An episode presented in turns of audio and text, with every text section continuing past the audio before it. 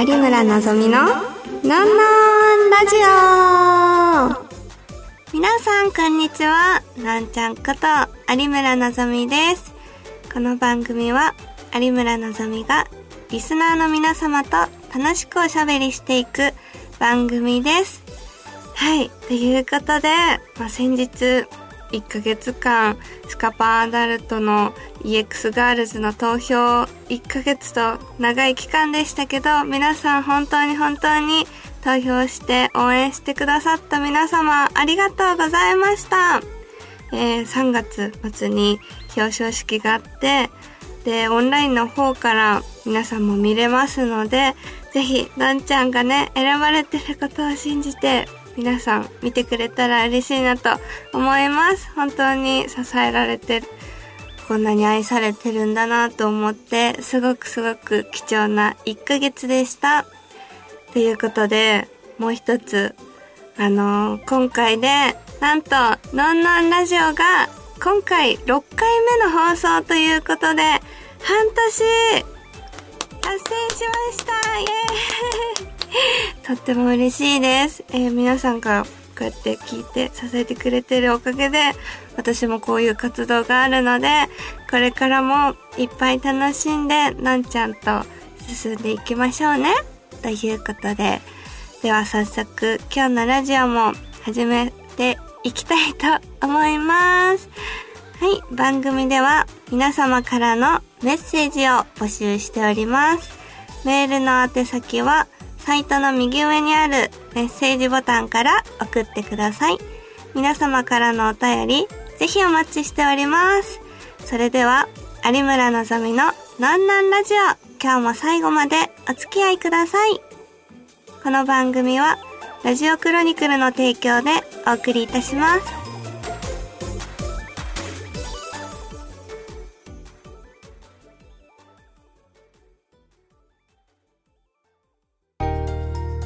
んのんだよりのコーナー。このコーナーは、私がリスナーの皆様からいただいたお便りを紹介していくコーナーです。ということで、早速、今回もお便りを読んでいきたいと思います。はい、まず一人目の方、ドラエロモンさん。あら、なんか、聞いたことあるニュアンスですね。のんちゃん、はじめまして。2年前から、のんちゃんのドエロに引き寄せられて応援しているドラエロモンと申します。この収録が行われる日には、まだオーディションの結果は確定していないと思いますが、この収録が行わ、あ、毎日欠かさず投票していたので、選ばれることを心から願っています。うわー、すごい嬉しい。オーディションに関して質問があるんですが、のんちゃんのプロフィールにあったドエロ4次元ポケットって誰が考えたコピーでしょう？とってもユニークなキャッチコピーで思わずにやりとしてしまいました。ということで、ドラえもんさんありがとうございます。このドエロ4次元ポケットって実は私があのプレステージさんからデビューさせていただいた時のデビュー作の新人っていう作品で結構その皆さんキャッチフレーズを作られててで神父なんちゃらとかこうなんちゃらが生んだ天使とかそうそういうニュアンス いつもあのキャッチコピーを作って載せてくださってるんですけど私の時はドエロ4次元ポケットだったんですよ。結構なんか異例のキャッチコピーだなって私は思ったんですけど、なんか今となってはすごい気に入ってて、こうプレステージさんからも卒業させていただいてからもいろんなメーカーさんですごいこういろんな活動とか作品に出させていただいてるんで、このドエロ4次元ポケットって本当になんか自分にすごいマッチした キャッチコピーだなって気に入ってて、なんかそういうのを見越してもし作ってたんだったらすごいなと思って。で、久しぶりになんか1、2年前ぐらいにプレステージさんの撮影行った時に、そのキャッチコピーを考えてくれたデザイナーさんにお会いして で、その話をあちらからもう僕が考えたんですって言ってくださって、で、すごいなんかその私の思いを伝えたりとか これからもいっぱいなんか使っていきたいなと思ってるんで、なんかすごい、まさか EX ガールズのこのオーディションでも、このキャッチコピーが本当に採用されると 思ってなかったので、すごいなんか嬉しかったです。新聞とかにも載せてもらった時に、このキャッチフレーズとともに 載せてくれてたので、すごいインパクトがあったんではないかなと思っております。はい、続いて、あ、ラマンチャさん、いつもありがとうございます。えー、選挙活動、お疲れ様でした。ありがとうございます。えー、春に近づき、今月後半には桜が咲くと思いますが、のんちゃんのお気に入りの花、あるいはプレゼントされて喜んでもらえるのは何の花でしょうか？あー、えー、お花か。なんか私、お母さんが実は園芸師で、あのー、結構イングリッシュガーデンとかを育ててて、実家のお庭もこう、すごいバラ園みたいな感じなんで、やっぱりバラはお花の中で一番好きかなって思います。で、結構香りが、あのー、好きなので、私はなんか大きいバラですごい匂いがするお花がすごく好きです。で、桜、そう、今年はなんかすごいあったかいみたいで、桜の開花もめちゃくちゃ早いみたいなので、もう早速3月から結構咲き始めてる場所とかももうあるみたいで、すごいお花見シーズンになってくると思うので、これからね、いっぱいワンコ連れて行ったりとか、なんかファンの人ともそういうイベントやったことないんで、なんかお花見しながらお酒飲んでわちゃわちゃ楽しくやるイベントとか、なんかあったらいいなって思うんで、ちょっと主催してみようかなと思っております。はい。ということで、以上、のんのんだよりのコーナーでした。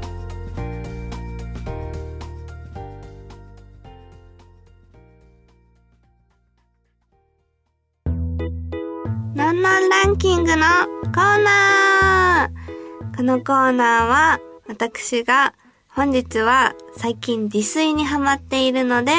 自炊でよく使う食材のランキングを発表していくコーナーです。はい。ということで、早速、まず第3位から発表していきたいと思います。第3位は、麹で、あの、酒粕の甘酒を作ることです。えー、先月に、あの、秩父の味噌土のつららっていう、こう、氷結が人工的にできてるところなんですけど、あの、見に行って、この山を登っていくと、一番上のところで、あの、甘酒を出してくれるんですね、そこの方が。で、それを飲んで、すごいその、酒粕とかがめっちゃ入った甘酒出してくれて、で、昔お母さんがよく甘酒作ったりとかしてくれてたんで、親と久しぶりに甘酒飲んで、あ、めちゃくちゃ美味しいねっていう話をしてて、で、また寒い中で飲む甘酒が超美味しいから、もう、あの、日本酒の酒蔵さんによって、そういう麹とか、いろんなものを買って、最近は、まあ、健康にもいいみたいで、もうお肌とか、まあ、その体とかにもいいみたいなので、最近甘酒を毎朝、いつもあの、甘酒を飲む前までは朝にお抹茶を立ててたんですけど、最近は甘酒を毎朝飲むようにしてます。あの、糖分って結構朝取ると脳が活性化したりとかにいいみたいで、結構やっぱり朝ね、甘いもの取るようになってから、すごいなんか体の調子というか、なんか脳が活性化されて、お仕事とかもすごいなんか、あ、今日冴えるなみたいな日が増えた気がするんで、皆さんにもぜひ朝、甘酒 おすすめしております。ということで、はい。第2位は、ラテを作ることにハマっております。さっきも抹茶を立てるっていう話したんですけど、結構私、あの、紅茶が好きで、で、ロイヤルミルクティーが特に大好きなんですけど、家で作ったことがなくって、で、結構、こう、お友達とかとアフタヌーンティーとかを行くことが多いんですけど、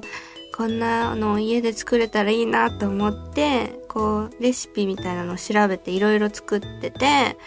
で、ミルクティーって紅茶ができてからミルク入れるじゃないですか。でロイヤルミルクティーってミルクを沸かしてその中に茶葉入れて、こしてくみたいな感じなんですけど、それがもう大好きな紅茶屋さんの茶葉で作るのが本当に美味しくて、で、年末年始に結構近所でほうじ茶をこう、いぶしてるお店とかもあって、そこで買ったりもしてたんで、最近はその、ロイヤルミルクティーだったり、あの、ほうじ茶ラテ作ったり、抹茶ラテ作ったり、そう、いろんなラテを作ることにハマってて、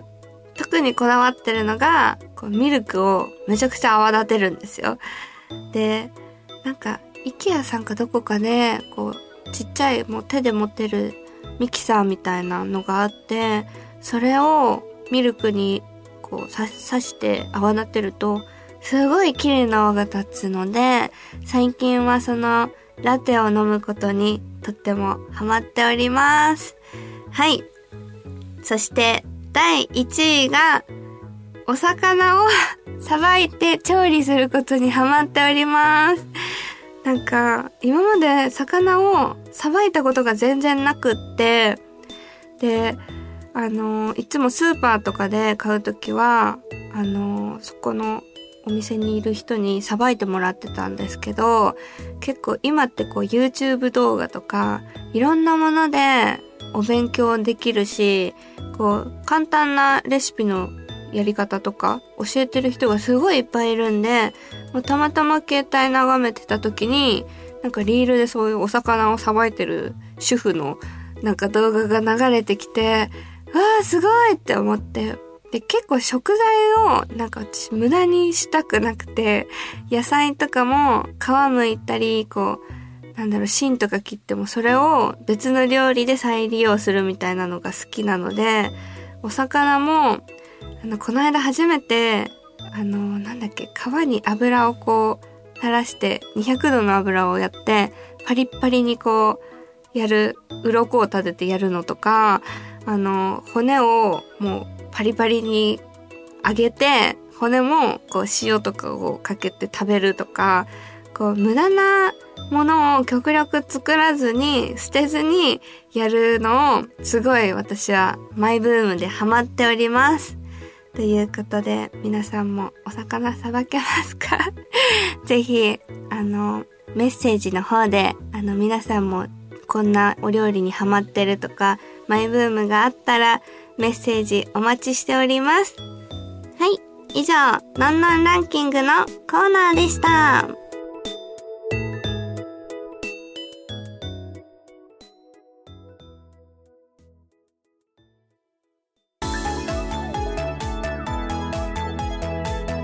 有村のぞみののんのんラジオ。そろそろエンディングのお時間です。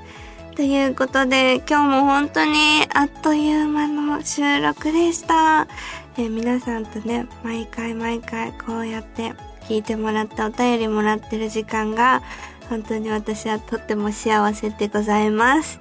ということで、えー、今回も皆さんに告知をしていきたいと思うのですが、まず、3月の25日、えー、こちらがですね、スカパーの EX ガールズの、えー、表彰式がございます。えー、ここで EX ガールズに選ばれた3人が発表されて、で、こう、私みたいなこう、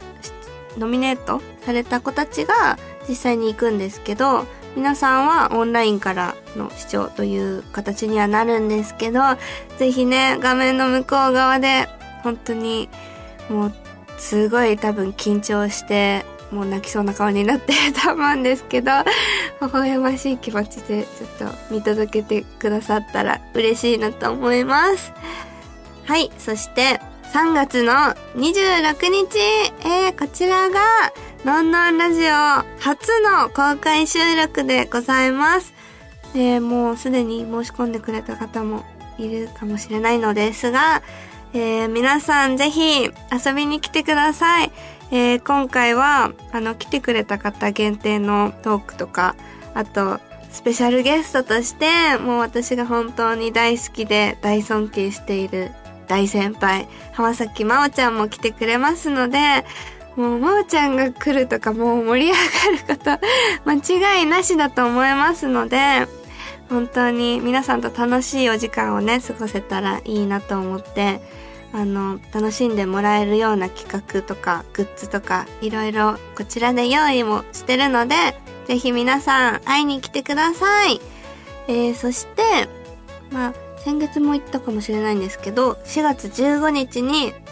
兵庫県でシャークさん主催のイベントがございます。で久しぶりの兵庫、もう1年ぶりぐらいかな。なので、本当に関西に住んでる方、もう結構ね、私も番組やってたりで、いっぱいファンの方いらっしゃると思うので、久しぶりに会えるの本当に楽しみにしております。ぜひ遊びに来てくださいね。で、まだ詳しくは言えないのですが、4月末から5月の頭で、まあ、台湾でイベントがありまして、そちらにもしかしたらのんちゃんも出るかもしれません。えー、日本からね、行く方はあまりいないかもしれないんですけど、結構多分ネットとか YouTube とかでもいろんなあの動画、風景とかあの上がると思いますので、そちらもぜひチェックしていただけたら嬉しいです。はい。ということで、本日の告知は以上でございます。それでは、有村のぞみののんのんラジオ。今日はここまでです。ここまでのお相手は、えー、来月の頭になんとおみそちゃんと桜のお花見の旅行を企画してて、とってもワクワクハッピーな気持ちをしている有村のぞみがお送りいたしました。ではまた次回お会いしましょう。バイバーイ。この番組はラジオクロニクルの提供でお送りいたしました。